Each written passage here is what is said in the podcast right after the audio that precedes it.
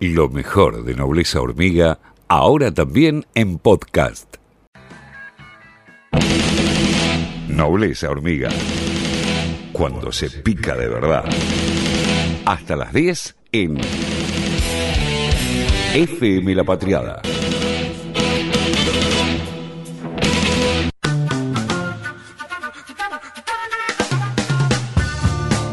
Bueno, ayer fue finalmente la sesión en diputados donde los laboratorios fueron a responder las consultas de los legisladores.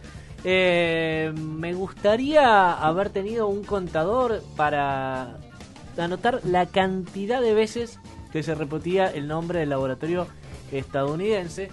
Ese al que le hace la comunicación la empresa de Miguel de Godoy, el ex eh, titular del, del NACOM macrista.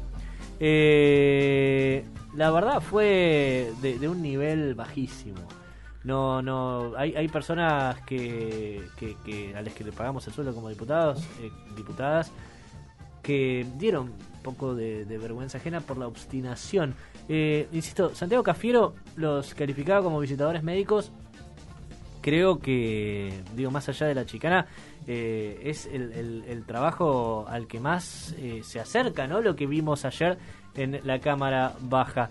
Eh, de todos modos, el, gerente general del, de Pfizer lo, lo, dijo bien claro, ¿no? desarmó la operación que, que Juntos por el Cambio y los periodistas militantes estuvieron manteniendo durante meses, durante meses, durante meses eh, y que, bueno, Patricia Bullrich eh, le, le, le, le, cantó retruco y dijo, eh, el gobierno nacional le pidió coimas a, a, Pfizer. Bueno, el gerente general de Pfizer respondió a esto en concreto y dijo lo siguiente. A la primera pregunta, nuevamente no hubo ningún pedido de pago indebido o exigencias por intermediarios de ningún tipo en ningún momento de las negociaciones. Gracias, doctor Baquer, diputado. Bueno, eh, conciso, cortito, no, no, no hubo ningún tipo de pedido de pago indebido, nada. Eh, es decir, Patricia Burrich tiene pruebas, dice, no muestra ninguna, pero dice que tiene pruebas. No hubo pedido de coimas. Aclara Pfizer, ¿no? Ya había sacado un comunicado ese mismo día. Eh, el gerente general lo repitió ayer. No hubo pedido de coimas. Y aún así, Patricia Burrich sigue cantante sin ningún tipo de consecuencias porque ellos arman una operación, eh, se la desmienten inmediatamente y arman una nueva. Van pateando la cancha. Es impresionante, es impresionante. No se hacen cargo de nada. No se hacen cargo de nada. Eh, otro, otro que la verdad dejó bastante que desear eh, fue Mario Negri. Y no lo digo por pensar estar en la vereda opuesta de él, sino por los planteos que realizó el, diputado, que es jefe de, bloque, ¿no? Eh, de la oposición. Escuchemos lo que planteó Negri en una conferencia después con periodistas eh, dentro del Congreso de la Nación. Trataban una de esas empresas, de esos laboratorios, que era Pfizer, que generó tanto debate. Hoy quedó absolutamente claro a través de su representante que en el medio de la negociación que llevaba adelante con el Estado argentino, el Estado argentino optó, mientras se discutía una ley, abrir negociaciones con otro laboratorio o con otro país. Esa fue una decisión política que tomó el gobierno argentino. Si hubiese avanzado con Pfizer en un acuerdo que hasta el día de hoy no se ha llegado y que dice que siguen negociando, y si hubiese aprobado el primero, ocho millones más de argentinos ya hubiesen estado vacunados. ¿De qué se deduce esto? De las preguntas que formularon los colegas y que el representante de Pfizer dijo que tienen el 99% de cumplimiento en los contratos que han llevado adelante, habiendo vacunado más de 600 millones de habitantes en el planeta. mentira, una mentira tras otra, una mentira tras otra. Pfizer solamente entregó el 30% del total de vacunas comprometidas para 22 países. El 30% de las vacunas comprometidas. A Estados Unidos y a Israel le entregó toda la que, la, la que pedía, porque bueno, son Estados Unidos y Israel, es una decisión geopolítica de Pfizer, ¿sí? Son la mayor, es la mayor potencia del mundo, Estados Unidos.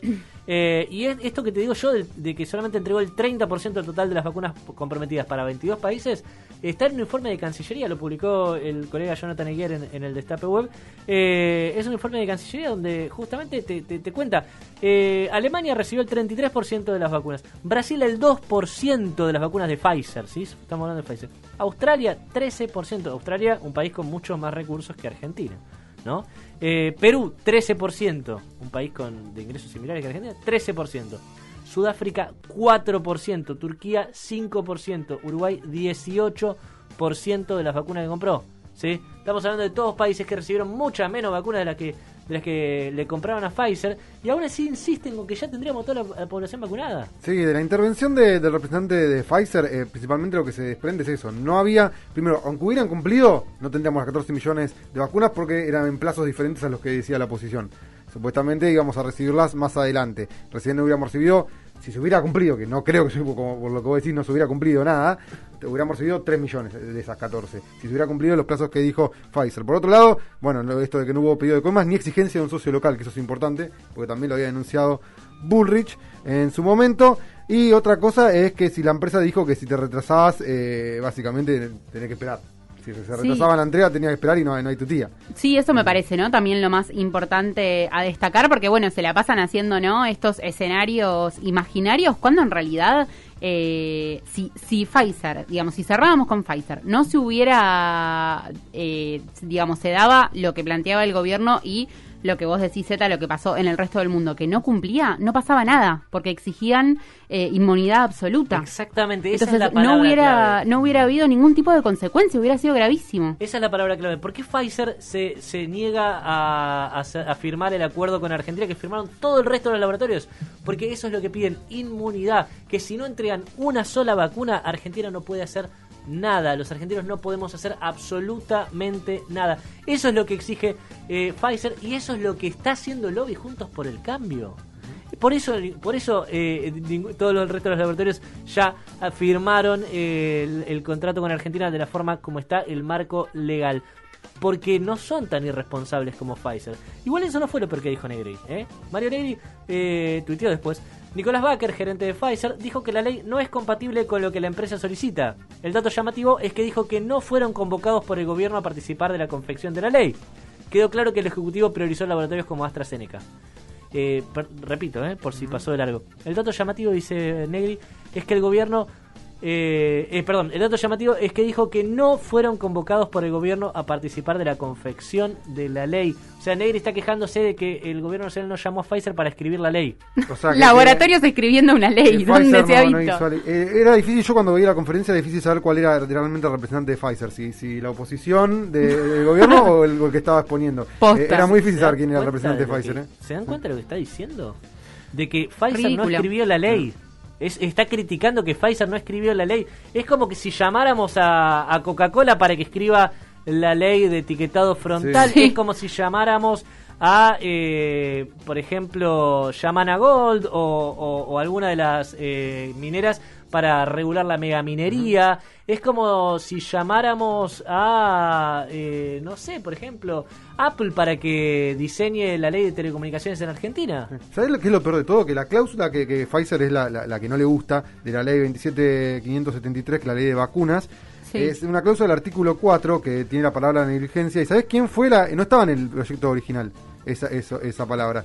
¿Sabes quién fue? eh, ¿Por qué la incorporaron a pedido de quién? ¿La incorporaron esa palabra? ¿A pedido de quién? A pedido de Graciela Ocaña. Se incorporó Mirá. esa parte de, de artículo que no le gusta a Pfizer, que es la misma que ahora está denunciando por todos lados, que no, no se arregla con Pfizer, ¿eh? que está por Estados Unidos haciendo denuncias. Hay un título acá de Clarín, Graciela Ocaña dijo que hará una denuncia en Estados Unidos para que Pfizer explique la negociación con Argentina. Bueno, la parte que no le gusta a Pfizer justamente fue propuesta por Graciela Ocaña. Hermoso. Bueno. Eh, hay allá- anoche, anoche en La Nación Más, este, esto es imperdible, por favor, suban el volumen. Eh, anoche en La Nación Más pasó esto, escuchémoslo y después lo analizamos.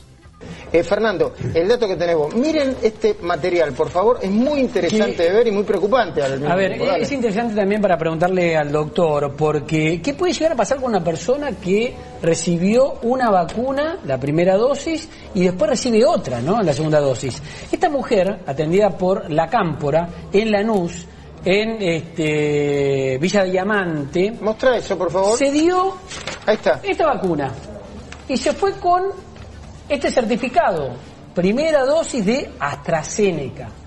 Después va, tranquila, en su casa, revisa los datos, La carga. exactamente la carga que habían hecho, y dicen que la primera dosis fue de Covishield, de la India. Es lo mismo. Ahora, ¿dónde Es está el mismo. Error? ¿En la que le anotaron a él o en la que cargaron después? No, ¿Qué dice, doctor? AstraZeneca y Covishield son mismos. Ese, ese es la vacuna del mismo principio. Ah, es el, es el ahí nombre está. de la la Se AstraZeneca. pueden AstraZeneca- complementar. No, pero- no, no, es la misma vacuna. Pero hay que cargar el dato, que es- porque es cierto, tiene que cargar el dato, pero tiene que decir eh, AstraZeneca del fondo Covishield, que es lo que, o sea, hay que hay que ser preciso. Claro, el fondo, es el usted- fondo es COVAX, Covishield es la Covishield vacuna es que se hace en marca, la India. la marca de AstraZeneca India. En la Ahí está. India. Bueno, Bueno, eso, eso pasó con muchos y, Y esto es genera porque- confusión. Exactamente, y porque lo está haciendo la cámpora, que no entiende nada, obviamente. Escucharon, ¿no? No, no tienen idea, desinforman. Mezclaron, no, no saben, no saben que AstraZeneca y Covishield es eh, la misma vacuna. Covishield es eh, simplemente la AstraZeneca que se hace en India.